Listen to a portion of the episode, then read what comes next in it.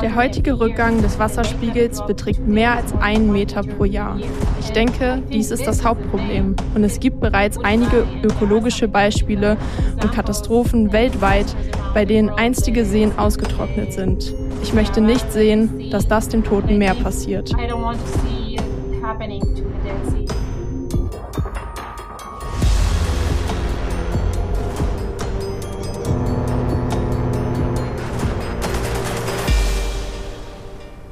Herzlich willkommen zu einer neuen Folge Ocean Crime. Heute entführen wir euch in eine faszinierende und einzigartige Region, das Tote Meer.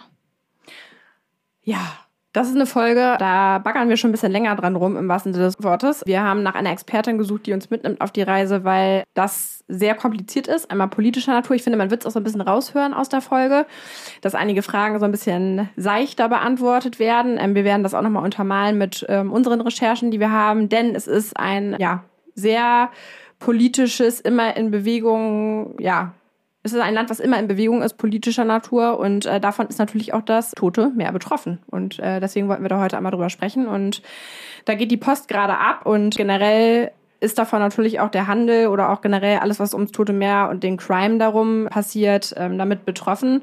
Der eigentliche Crime, in dem es heute ähm, generell geht, ist, dass das Tote Meer, das von Israel, Jordanien und Palästinensern gemeinsam genutzt wird, austrocknet und bald nicht mehr vorhanden ist. Und aktuell ist es so, dass die Justizreform ähm, durchgeboxt werden soll, was gerade aktuell komplett für Unruhen in dem Land einfach sorgt, weil das dazu führen wird, dass nicht mehr die Meinung vom Gericht abgebildet wird, was vorher, es gab vorher ein allgemeines Gericht, was eben dafür zuständig war, ein Einkammergericht, ein Einkammerparlament. Das ist in vielen Ländern auch noch so gang und gäbe, aber häufig, ähm, vor allen Dingen auch in den europäischen Ländern, gibt es mittlerweile ein Zweikammergericht, das eben auch die Gesellschaft mit abgebildet wird, wenn Gesetze erlassen werden werden. Und jetzt gehen gerade vor allen Dingen auch viele junge Leute auf die Barrikaden beziehungsweise ähm, auf die Straße und legen auch ihre Waffen nieder und protestieren, weil sie Angst haben, dass Menschen an die Macht kommen, die sowieso schon viel Macht haben und viel Geld haben und sich mit der Macht und dem Geld einkaufen können und nicht mehr das Gericht selber unabhängig entscheidet, sondern in Zukunft Menschen an die Macht kommen,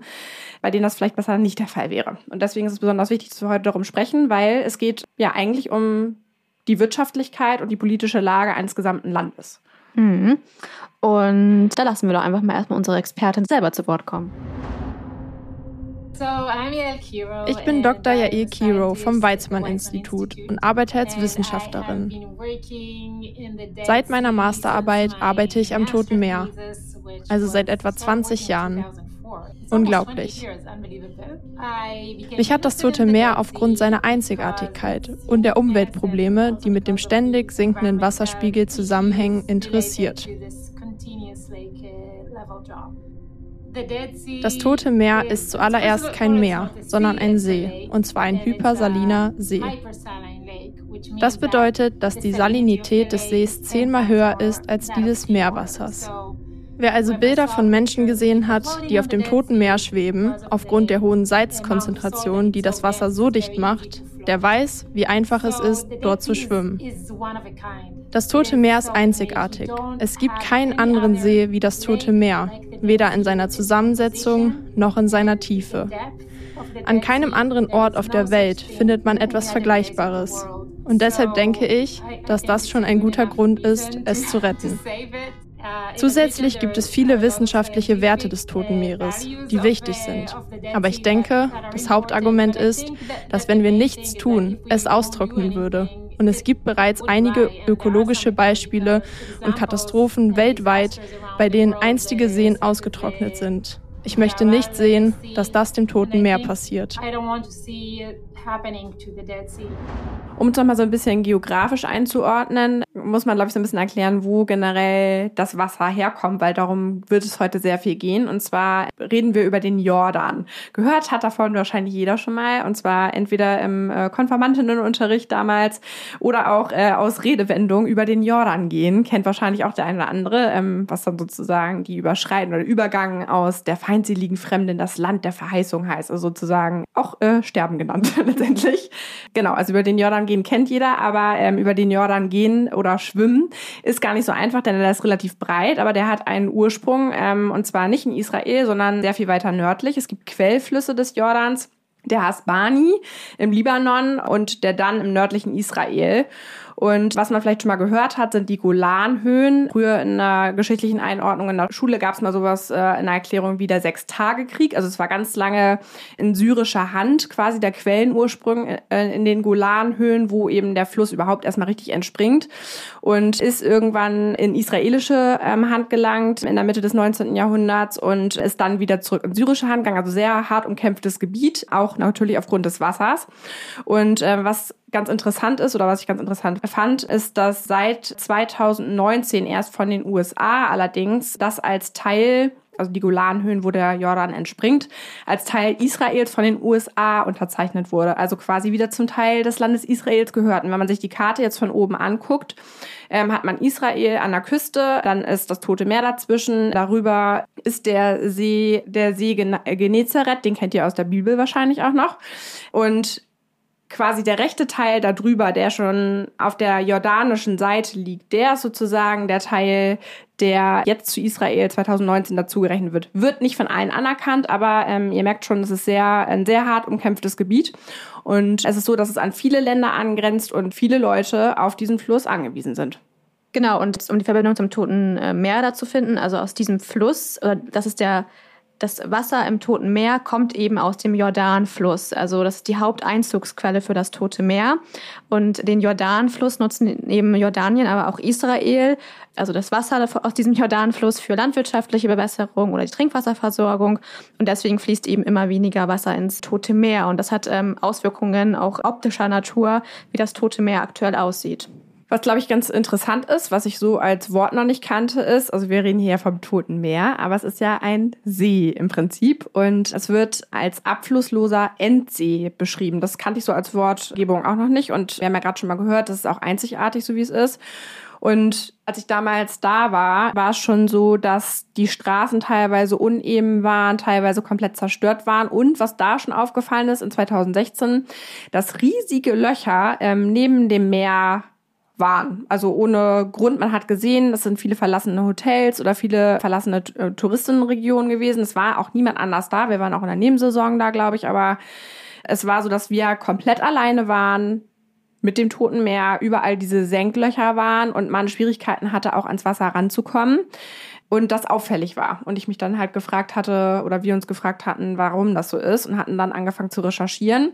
Und ja, das Problem war damals schon bekannt, ist aber in den letzten Jahren noch viel, viel schlimmer geworden, denn die Senklöcher, die sind mittlerweile wirklich einfach überall und die Straßen teilweise nicht mehr wirklich passierbar. Also es gibt immer noch Straßen, die man langfahren kann, aber es ist wirklich auch viel kaputt gegangen, was einfach mit dem Meeresspiegel zu tun hat. Mhm. Also wirklich entlang des ganzen Ufers stehen eigentlich solche Schilder auf Englisch, Arabisch und Hebräisch, die vor den Senklöchern waren, weil es ist wirklich so, dass die Erde ein bisschen porös ist da, dass man bei jedem Schritt fürchten muss, dass man, dass der Boden eben einbricht, ähm, da wo die Senklöcher vor allem präsent sind.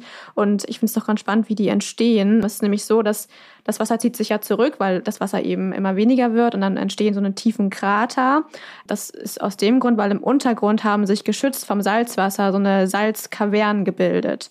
Und sobald die Uferflächen eben frei liegen, äh, dringt das Süßwasser in die Salzhöhlen und bringt diese zum Einsturz. Und deswegen entstehen da halt so ja, so Löcher, so, so Sink, Sinkholes, Senklöcher. Ja, ihr könnt euch das ein bisschen so vorstellen, wenn man Salzkristalle züchtet von früher, so habe ich mir das zumindest vorgestellt, dann wurden die ja immer größer, wenn Salzwasser da ist. Und wenn jetzt aber das Salzwasser zurückgeht und mit Süßwasser gefüllt wird, dann löst es sich ja auf. Also das ist ja quasi eine Lösung. Und dadurch, dass das Salz dann eben wegschmilzt sozusagen, entstehen dann diese Sinklöcher und die sind tatsächlich auch sehr tief. Also es ist wirklich beeindruckend. Deswegen können auch die Hotels oder auch die, die Strände, die da vorher waren, Duschen und so, die man wirklich auch braucht, wenn man da drin war, weil das Wasser sehr, sehr ölig ist, nicht nachrücken, weil je näher sie nachrücken, desto mehr ist natürlich die Gefahr, vor allem wenn da Gebäude sind, dass die einstürzen.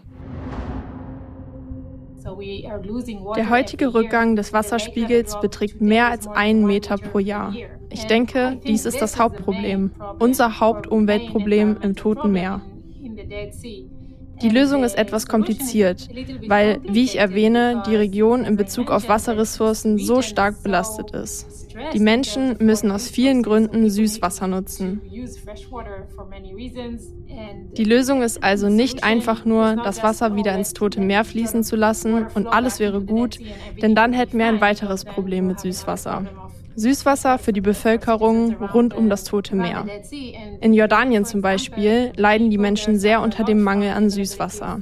An manchen Orten bekommen sie nur einmal pro Woche Süßwasser. Man kann also keine Situation herbeiführen, in der man den Bevölkerungsgruppen rund um das Tote Meer keine Wasserressourcen zur Verfügung stellt. Damit man nochmal so eine Einschätzung hat, wie viel Wasser wird denn da rausgenommen, haben wir uns nochmal die Zahlen angeguckt. Und was interessant ist, ganz am Anfang, quasi wenn die Quelle losgeht, sind es 1200 Millionen Kubikmeter Wasser. Und dann werden im See Genezareth 500 Millionen Kubikmeter schon mal entnommen, zwischen, zwischendurch natürlich auch nochmal. Und ankommen tatsächlich, die noch ins, ins Tote Meer reinfließen, sind nur noch 200 Millionen Kubikmeter Wasser. Das heißt, wir verlieren 1000 dazwischen. Und das äh, äh, Krasse finde ich einfach, das ist halt menschengemacht. Also es sind Menschen natürlich, die darauf angewiesen sind, es als Trinkwasserquelle zu nutzen, aber eben nicht nur. Und das ist halt kein Problem, was passiert einfach äh, aufgrund des Klimawandels, sondern das ist tatsächlich ein menschengemachtes Problem, dass das Meer ausstirbt. Ja, und zwar hat nämlich die Industrie auch einen erheblichen Anteil an dieser Austrocknung. Und da hören wir jetzt noch mal ein bisschen was zu. Und es gibt zwei Fabriken, eine jordanische und eine israelische Fabrik, die direkt Wasser aus dem Toten Meer pumpen und es im südlichen Teil des Sees verdunsten lassen und nutzen. Sie tragen etwa 40 Prozent zum Rückgang des Wasserspiegels bei, was signifikant ist. Es gibt zwar einige Vorschriften darüber, wie viel sie pumpen dürfen, aber sie sind sehr einflussreich. Es gibt auch ein wenig Korruption und ich bin mir nicht genau sicher und es gibt keine Transparenz darüber, was sie tatsächlich tun und wie viel sie pumpen. Das ist ein großes Problem. Aber ich denke, dass Sie als private Unternehmen, deren Agenda darin besteht, mehr Geld zu verdienen, strengere Vorschriften haben sollten, wie viel sie produzieren.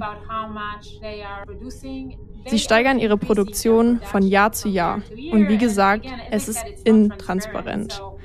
Selbst wenn ich wissen möchte, wie viel sie produzieren, was direkt damit zusammenhängt, wie viel sie aus dem Toten Meer pumpen, habe ich keine Möglichkeit, diese Informationen zu bekommen. Vielleicht ist es auch sehr schwierig, solche Informationen von ihnen zu erhalten. Selbst wenn man direkt nach Zahlen fragt, geben sie einem große Excel-Dateien mit Informationen darüber, wie viel sie an verschiedene Unternehmen verkaufen. Es ist also wirklich schwer herauszufinden, was sie tatsächlich tun und es gibt keine Regulierung.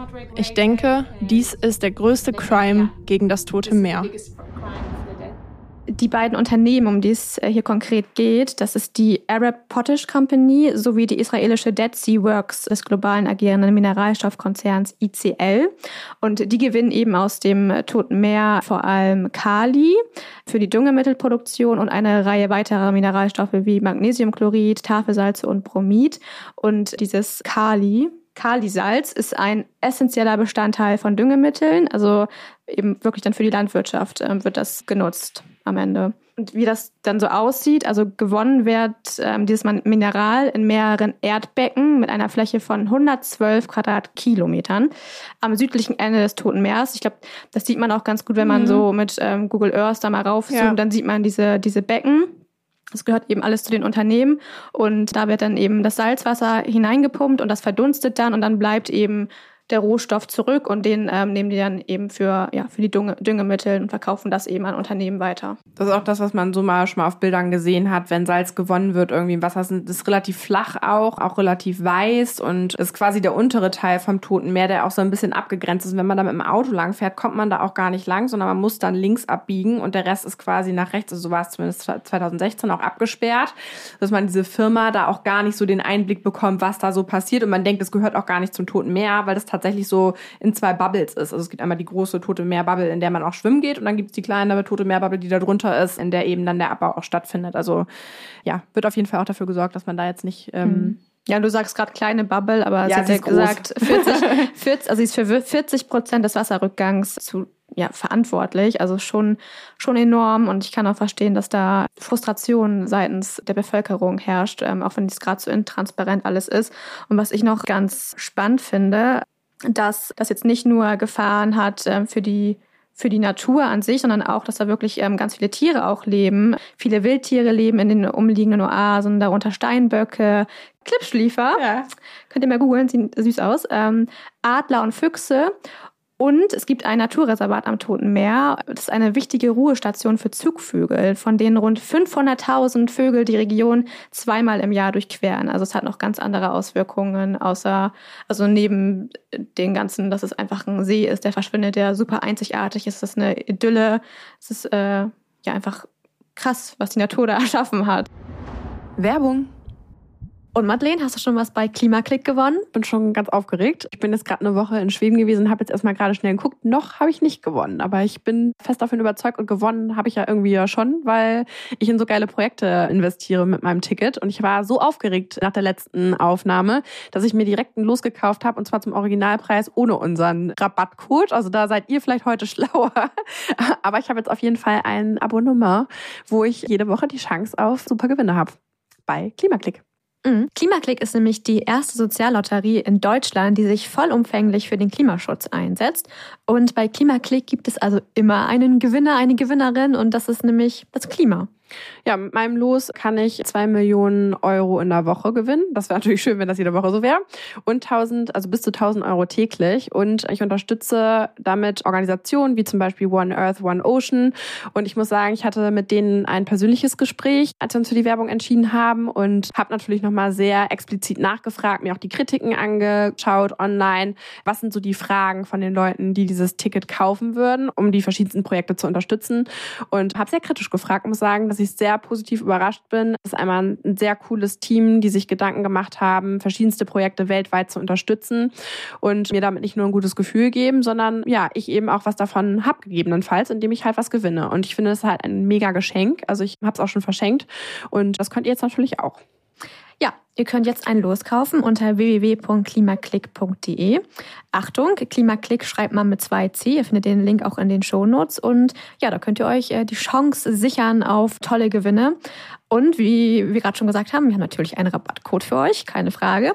Der Rabattcode heißt Gewinn10, findet ihr auch in den Shownotes. Und damit bekommt ihr 10% Rabatt auf euren ersten Loskauf. Ja, ich buchstabiere dir noch einmal. Gewinn, also G-E-W-I-N-N, 10 ist der Rabattcode. Und ihr kriegt für, oder beziehungsweise ab 8 Euro für vier Wochen könnt ihr schon ein Monatslos erwerben oder eben auch ein Jahreslos, was ich mir jetzt gegönnt habe. Unser Code ist bis einschließlich dem 30.10.2023 gültig. Also ihr habt noch ein kleines bisschen Zeit. Ja, nochmal zuletzt der Hinweis, Glücksspiel kann süchtig machen und Teilnahme ab 18 Jahren. Viel Glück! Werbung Ende. Ja, man kann sich das gar nicht vorstellen. Das heißt auch nicht umsonst auch der Garten Eden, wie mein Sohn. Äh, wie das Paradies, wie er selber sagt, seit neuestem, wenn er gefragt wird, wie er heißt. Äh, wie heißt du Eden?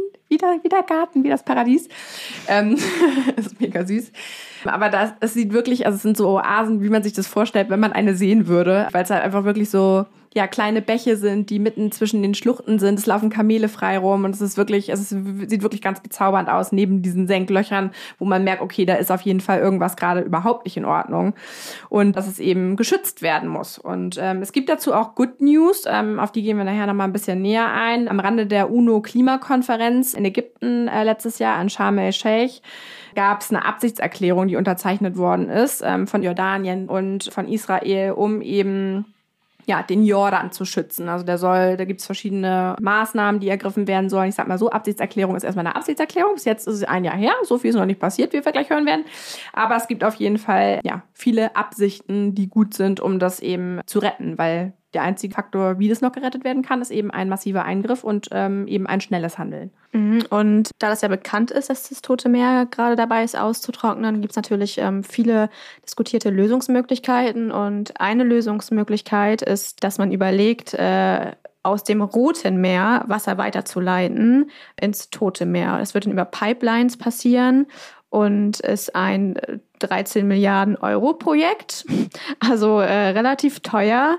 Und da gibt es äh, rege Diskussionen ähm, dazu, weil es da verschiedene Meinungen zu gibt und äh, dass es nicht unbedingt förderlich ist, wenn äh, zwei Ökosysteme, die sich so ganzheitlich unterscheiden, nicht nur vom Salzgehalt, sondern auch von Flora und Fauna zusammengelegt werden, auch über Rohre und quasi eine offene Pipe besteht und sich sozusagen ein komplett neuer Organismus bildet, ist nicht ähm, unbedingt auch unter WissenschaftlerInnen gewollt, beziehungsweise auch befürchtet, dass es da eben dann auch dazu kommen kann, zu weiteren Problemen, die jetzt noch gar nicht absehbar sind. Ja, und vor allem diese geplante Pipeline, dieser Wasserweg, der würde auch entlang eines Erdbebengebietes verlaufen. Also man weiß auch gar nicht da, was das ähm, für Auswirkungen hat, wenn da jetzt ein Erdbeben entsteht. Zum Beispiel kann es dann chemische Reaktionen geben mit dem Gips. Es ähm, können Korallenriffe im Roten Meer gefährdet werden. Also es äh, in vielerlei Hinsicht äh, nicht gerade befürwortet. Was ich aber da ganz interessant finde, dass dieses Projekt wird genannt äh, der Friedenskanal, was dann ja wieder auf die politische Situation da irgendwie ähm, Bezug nimmt. Und es wurde eigentlich schon 2013 beschlossen, dass das umgesetzt wird. Und der Baubeginn sollte 2018 sein, ist jetzt aber immer wieder, immer wieder verzögert worden, eben durch diese politischen Unstimmigkeiten, die es da gibt. Also Friedenskanal ist noch nicht ganz, äh, hat noch nicht ganz für Frieden gesorgt in dem Fall. Was auch crazy ist, wenn ihr euch die Google Maps Karte von oben anguckt, dann geht auch die Ländergrenze auch zwischen Israel und Jordanien exakt exakt, ich würde, wenn ich drauf gucke, auf einen Millimeter sagen, genau durch, durch das Tote Meer durch. Es ist alles genau abgeteilt. Und es gibt auch super viele Mythen oder Geschichten dazu, wann das überhaupt und wie das genutzt wurde. Also es ist noch gar nicht so lange, es ist in relativ kurzer Zeit, ähm, dass jetzt quasi das Wasser abgeschöpft wird und auch die, die Fabriken genutzt wird. Ähm, früher wurde es nicht mehr befahren, weil man vermutet hatte, dass man mit einem Boot auf dem Toten Meer nicht fahren kann, dass, die, dass es ein unbefahrbares Meer ist sozusagen. Es hat kein Schiffverkehr wirklich stattgefunden. Es gibt jetzt gerade aktuell ein Touristenboot, glaube ich, was da drauf rumfährt, was die Wissenschaftlerin erzählt hatte. Aber ansonsten gibt es da keinen Schiffverkehr, auch von links nach rechts, weil das natürlich zwei verschiedene verschiedene Länder sind, die ja aktuell in Frieden leben, aber ähm, die natürlich auch mal wieder Differenzen miteinander haben, sodass sich das auf jeden Fall nicht vermischt. Ja, unsere Gästin ist auf jeden Fall auch gegen dieses ähm, Projekt und hat da nochmal einen anderen Ansatz zu. Also, wir möchten es auf einem Niveau stabilisieren, das nicht so viel an Energie und Geld kostet und es auf einem bestimmten, angemessenen Pegel halten.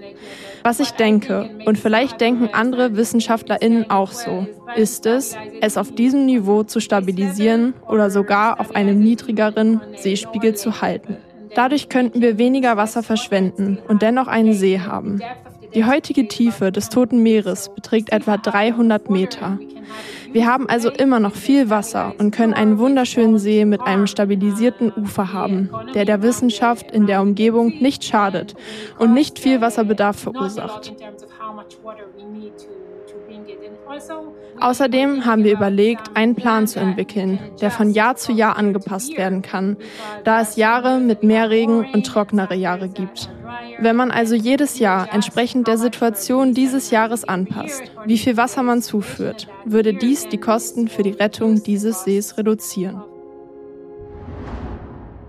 Was ein bisschen schade ist, dass, also einerseits schön, aber andererseits auch schade, dass sich so viele NGOs und EinzelkämpferInnen wieder einsetzen, damit es dem Toten Meer besser geht und ähm, dass sich die Regierung mehr militärischer Handhabe widmet, ähm, als ich sag mal so im finanziellen Bereich oder auch äh, politisch natürlich eine ganz andere Handhabe hätte und auch viel schneller Dinge ins Rollen bringen könnte als ja, einzelne Personen, die sich mit der wissenschaftlichen Entwicklung, die ja eigentlich schon klar ist, wie es in ein paar Jahren aussieht, ähm, beschäftigt. Ähm, was sagt denn die Regierung eigentlich dazu?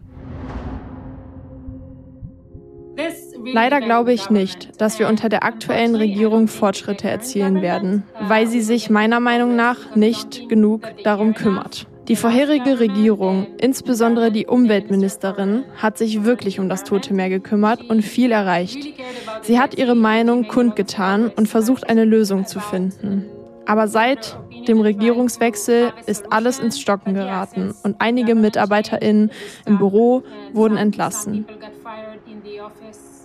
Also ja, ich bin pessimistisch. Wenn wir niemanden in der Regierung haben, dem es wichtig ist und der beschließt, diesen Plan umzusetzen, wird es keine Fortschritte geben. Also ja, wir haben immer noch Zeit, aber die Zeit wird knapp, je mehr Zeit vergeht. Und es hängt davon ab, wie viel Wasser in Zukunft ins Tote Meer fließen wird. Aber wir haben ungefähr, ich weiß nicht genau, zwischen 100 Jahren und mehreren hundert Jahren, bis es verschwindet. Das hängt davon ab, wie viel Regen für die Industrien abgeleitet und wie viel Süßwasser entnommen wird.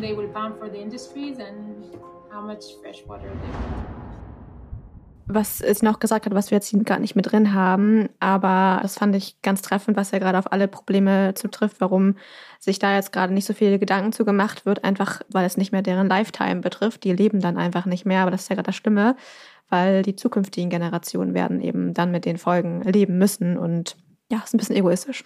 Muss aber auch sagen, ich finde, da kann man sich in meinem eigenen Wohnzimmer an die Nase fassen. Ich hatte in meiner Familie, ähm, ich will jetzt hier niemanden in die Pfanne hauen, aber in der letzten Woche auch ähm, sehr lange Autobahngespräche, elf Stunden, wo ähm, das viel Thema war und wir darüber diskutiert haben, generell, was mit der Nachwelt ist und wer sich darum kümmert. Und ähm, das auch, muss ich sagen, auch nahestehende FamilienmitgliederInnen, die wissen, was ich auch beruflich mache äh, und die aber gar nichts mit der Bubble zu tun haben. Ja, das ist ein Gefühl, dass man sich darum nicht kümmern muss, auch wenn die Kinder da sind, was einfach bei vielen einfach verankert ist und auch gar nicht so weit weg, sondern auch im näheren Umfeld. Und das finde ich halt höchst dramatisch, weil wenn ich jetzt daran denke, auch ähm, mein Kind aufwachsen zu sehen und was die nächsten, es betrifft ja nicht nur das Tote Meer, sondern einfach super viele Dinge aktuell ja auch gerade, ähm, beziehungsweise wo sich jetzt aktuell überhaupt erstmal drum gekümmert wird, die in den nächsten Jahren und am besten gestern angefasst werden müssen, damit sich ähm, Dinge zum Positiven überhaupt noch ändern können und die Generation, die jetzt gerade die nächsten 30 Jahre damit noch leben muss und dann aber weg ist, kriegt das dicke Ende dann gar nicht mehr mit. Mhm. Ja, es ist wirklich komplex, die Situation beim Toten Meer und aber auch irgendwie spannend, wie ich finde. Voll. Und ich finde diese Realisierung, wenn die da wirklich alle an einen Strang ziehen und wirklich ein Kooperationsprojekt am Ende daraus machen, wie sie das Tote Meer retten können, hat ja irgendwie auch mega viel Potenzial, da eine friedliche Zukunft zu machen, weil Wasser ist so ein schönes Element, äh, was irgendwie auch für was Friedliches und Frieden stehen kann. Also es bleibt sehr spannend, wie es da weitergeht. Mhm. Vielleicht liegt die Komplexität des Plans darin, dass selbst wenn Israel sich dafür entscheidet, das Tote Meer zu retten und einen Plan zur Dezentralisierung des Wassers entwickelt, eine Vereinbarung mit den Ländern rund um das Tote Meer, insbesondere mit Jordanien, getroffen werden muss. Es gibt also die politische Komplexität der Wasserressourcen rund um das Tote Meer und im Nahen Osten sowie die politische Komplexität in der Beziehung zwischen Israel und Jordanien und Jordanien. Das könnte die Umsetzung jedes Plans erschweren. Call to Action. Was könnt ihr denn jetzt machen? Also ich sag mal so, erstmal äh, mit diesem Pessimismus und dieser Negativität möchte ich jetzt nicht ganz abschließen, sondern ich lege echt viel in diese Klimakonferenz und das Abkommen, was letztes Jahr, die Absichtserklärung, die geschlossen wurde, einfach nochmal, weil da gute Ansätze sind und ich finde auch sehr fortschrittliche Ansätze. Also es wurde natürlich nicht nur gesprochen, wir müssen da was machen, sondern es gab schon auch konkrete Ziele, über die gesprochen wurde. Unter anderem ist es so, dass Israel und Jordanien sich zum Beispiel beide dazu verpflichtet haben, Kläranlagen zu bauen, um das Wasser, was eben jetzt gerade verunreinigt wird auf dem Weg, auch zu klären. Und zudem soll eben auch, Maya hat ja von erklärt, was dann auch mit dem Salz unter anderem gemacht wird, auch Geld reingesteckt werden in eine nachhaltige Landwirtschaft, sodass eben diese gefördert wird, die Arbeitsplätze darauf aufbauen und vielleicht auch neue geschaffen werden wiederum und eben das auf beiden Seiten geschaffen wird, um da auch wieder einen Ausgleich und auch ja eine Gerechtigkeit auf beiden Seiten herbeizuführen. Das finde ich ist ein sehr guter Ansatz und da kann man natürlich nur drauf hoffen. Jetzt ist ein Jahr rum, nicht viel passiert. Man muss aber auch sagen, wir befinden uns auch gerade in einer schwierigen Situation. Ich kann auch jedem nur nahelegen, vielleicht auch das kann ich auch noch mal in Call to Action mit reinnehmen, sich mit der Situation, weil ich die so interessant finde und dass das Ganze, auch die aktuelle Situation auch in der Ukraine beeinflusst, wie Gelder von wo nach wo gehen, dass die USA Israel mit Milliarden Geldern jedes Jahr unterstützt für militärische Unterfangen. Ähm, beschäftigt euch damit mal. Es ist, es ist wirklich einfach mega spannend. Und ich kann euch auch nur nahelegen, die Serie V da mal zu gucken. Ich gebe einen kleinen Netflix-Tipp raus, weil das sehr gut viele Zusammenhänge in den umliegenden Ländern beschreibt und auch die Komplexität, ja, für jemanden, der sich vielleicht davor noch nicht so viel damit beschäftigt hat, sehr, sehr gut erklärt. Also es hat auch einen Oscar gewonnen, ist mit als die beste israelische Serie ausgezeichnet worden und es wird äh, 2025 eine Fortführung geben. Also schaut da auf jeden Fall mal rein, wenn ihr euch damit auseinandersetzen möchtet. Ja, und dann gibt es noch eine NGO, die da ganz aktiv ist. Das ist EcoPeace. Verlinken wir auch in den Shownotes. Da könnt ihr gerne mal vorbeischauen und die, wenn ihr mögt, auch mit Spenden unterstützen. Und eine Filmempfehlung ähm, von unserer Gästin. Und zwar ist von es, The Dead Sea Guardians. Ja, Dead Sea Guardians. Ähm, also verlinken wir den ähm, verlinken wir auch in den Shownotes, sodass ihr euch den angucken könnt. Das ähm, beleuchtet das Thema nochmal sehr, sehr anschaulich. Und dann einen kleinen ja, Hinweis. Es gibt ja immer mal wieder Kosmetikprodukte mit Mineralien aus dem Toten Meer oder so. Ich habe da zum Beispiel zu Hause mal eine Seife geschenkt bekommen. Der Impact da ist natürlich jetzt nicht so groß wie bei der, ähm, bei den Industrien für die Landwirtschaft. Aber trotzdem finde ich Unternehmen, die diese Mineralien nutzen, vielleicht nicht unbedingt unterstützenswert oder man könnte die da mal darauf hinweisen, weil es einfach Mineralien aus einem Meer, aus einem See, welches gerade ähm, austrocknet und das kann per se nicht so super die gut gute sein. alte tote Meermaske, die gab es bei uns früher im Wohnzimmer, wollte ich sagen, Badezimmer auch. Ähm, genau, ja, oder auch, ähm, was mein erster Einfall war, damit auch zu werben, wenn man solche Kosmetikprodukte verwendet, weil das Salz ist halt einfach krass, dass man, also das nicht zu Hause verwendet, aber sonst die Verpackung auch nutzt, um auf die NGOs oder auf die Problematik irgendwie aufmerksam zu machen. Also da wäre wieder Marketing-Idee rausgegeben, umsonst. Muss viel Geld von der Werbeagentur normalerweise bezahlen. Bitteschön. Und ähm, ja, die Dokumentation kann ich euch sehr ans Herz legen, von der Maya gerade eben gesprochen hat. Ähm, es geht um drei Männer, die alle aus den umliegenden Ländern des Toten Meeres kommen und die zusammen durch das Tote Meer schwimmen und sozusagen auch da ein, ja, ein Beispiel geben, wie man zusammenarbeiten kann für, für die gute Sache. Und falls ihr selber äh, nochmal dahin reisen möchtet und in den Genuss kommen möchtet, dort zu schwimmen, es ist gar nicht so ungefährlich. Also ihr solltet euch vorher auf jeden Fall nicht rasieren, weil das brennt wie Hölle oder ähm, auch keine Schnittwunden irgendwo haben, weil auch das brennt. Und vor allen Dingen, wenn ihr da schwimmen geht, das Wasser nicht trinken. Das wissen nämlich ganz viele nicht und es sterben extrem viele Leute, weil sie das Wasser versehentlich trinken. Das ist ähm, mhm. sehr stark salzhaltig. Also deswegen da schön vorsichtig sein. Ansonsten ist das eine Once-in-a-Lifetime-Experience. Das gibt's halt eben nirgendwo auf der Welt. Deswegen natürlich auch nochmal besonders schützenswert. Ja, da nochmal zum Salzgehalt. Das, der Salzgehalt vom Toten Meer ist bei rund 34 Prozent und das ist rund zehnmal höher als im Ozean. Und der Ozean schmeckt ja schon salzig, wenn man da mal irgendwie den sich verschluckt oder dass ähm, seine Haut danach irgendwie schmeckt. Ähm, also da kann man sich vorstellen, wie salzig das Tote Meer also ist. Also klar, ich habe ja meine Zunge reingehalten. Ne? Das ist auch schon eher mehr an Bittersalz dran. Ich weiß nicht, ob ihr schon mal Floating vielleicht ausprobiert habt, wo man da so auf dem Wasser treibt. Das ist wirklich, also das ist nicht schön. Und diese Salzkristalle sehen aber, also muss ich noch mal ganz kurz erzählen, weil es wirklich einfach wirklich beeindruckend war, weil durch diese, auch dieses Salz hat das alles so Pastellfarben. Es ist alles wirklich in so rosé, blau, hellgrün Tönen.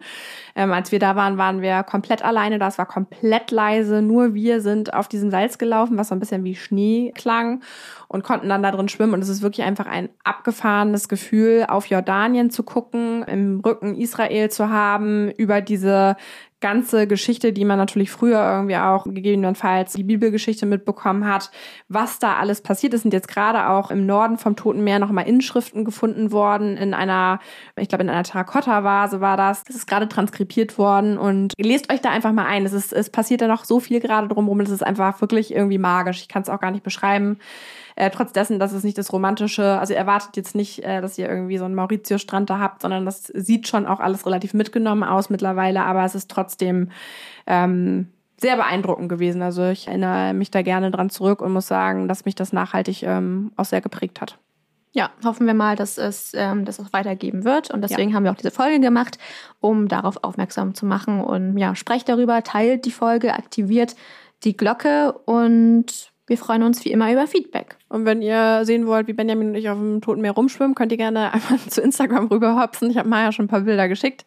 Ähm, ja, kann man tatsächlich auf dem Rücken schwimmen und dabei lesen. Und ähm, in dem Sinne wünschen wir euch eine wunderschöne Woche, beziehungsweise zwei. Und ähm, hören uns dann wieder. Und wenn ihr Tipps habt, Fragen, Anregungen oder vor allen Dingen auch Ideen für neue Podcast-Folgen oder ihr selber ein Thema habt, wo ihr Expertin oder Experte seid, ähm, was wir aufs Tablett bringen wollen, dann seid ihr vielleicht äh, selber mal Gast in unserer Folge. Also meldet euch. Bis dann. Tschüss. Tschüss. Ocean Crime ist eine Produktion von Bracenet in Zusammenarbeit mit Klangmagneten und Flying Podcast. Hinter Mikro sitze ich, Madeleine von Hohenthal. Und ich, Maya Löwedal. Die Inhalte unseres Podcasts haben wir aus erster Hand und wurden mit größter Sorgfalt recherchiert. Für die Richtigkeit, Vollständigkeit und Aktualität der Inhalte können wir jedoch keine Gewähr übernehmen. Wir schließen jegliche Haftung für das Offenlegen von geheimen Informationen aus und wir können keine Haftung für eventuelle Folgen übernehmen.